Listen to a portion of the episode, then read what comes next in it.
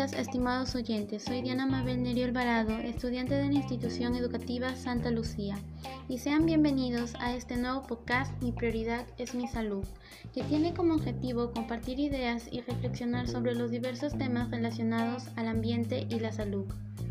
Hoy les informaré sobre la contaminación del aire, sus causas y consecuencias en la salud, así como qué acciones podemos realizar para disminuir la contaminación y así tener una vida saludable.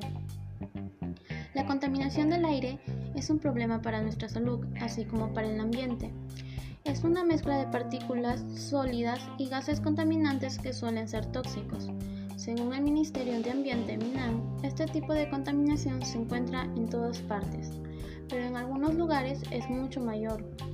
Entre las causas de la contaminación del aire tenemos lo que es transporte, industrias, agricultura, ganadería, entre otras actividades. La contaminación del aire provoca muchas consecuencias en la salud, provocando enfermedades respiratorias, infecciones a la piel, problemas en el sistema nervioso y enfermedades cardíacas e incremento de alergias. También afecta a las embarazadas, adultos mayores y niños. Considero que como sociedad y actores sociales nosotros podemos velar por la calidad de nuestro aire y realizar acciones ante ello. Así que para mitigar los efectos negativos que ocasiona la contaminación del aire, presento las siguientes acciones. Las industrias deben llevar un desarrollo sostenible con el ambiente. ¿Por qué debería ser así? Si bien nosotros realizamos esta actividad que genera ingresos económicos tanto en los trabajadores, dueños y el Estado, esta actividad tiene que ser desarrollada en armonía con el ambiente, sin lastimar ni deteriorar el ecosistema que lo rodea. Aparte de ello, todo lo que nosotros obtenemos de estas industrias son generadas por elementos que encontramos en, en el ambiente, por lo cual no podemos hacer un uso excesivo pues causaríamos un desequilibrio en el ambiente aunque este elemento desaparezca. Otro punto es que las industrias emiten gases con partículas contaminantes. Para ello, es recomendable que cuenten con un procesador de desechos tóxicos, para que cuando estos sean expulsados no causen tanto daño al ambiente. Uso del transporte público.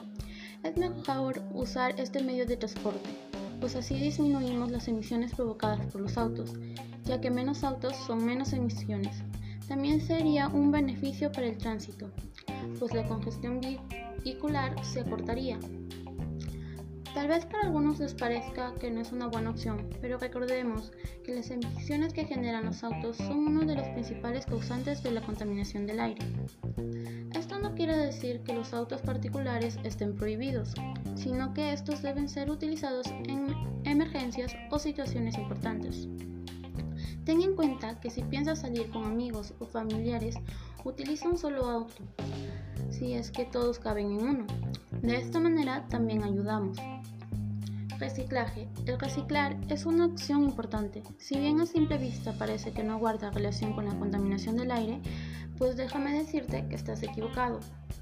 Al reciclar, no solo ayudamos a disminuir la basura, también estamos aprovechando estos recursos reutilizables y a su vez reducimos de manera considerable los procesos de fabricación que generan gases nocivos para la atmósfera.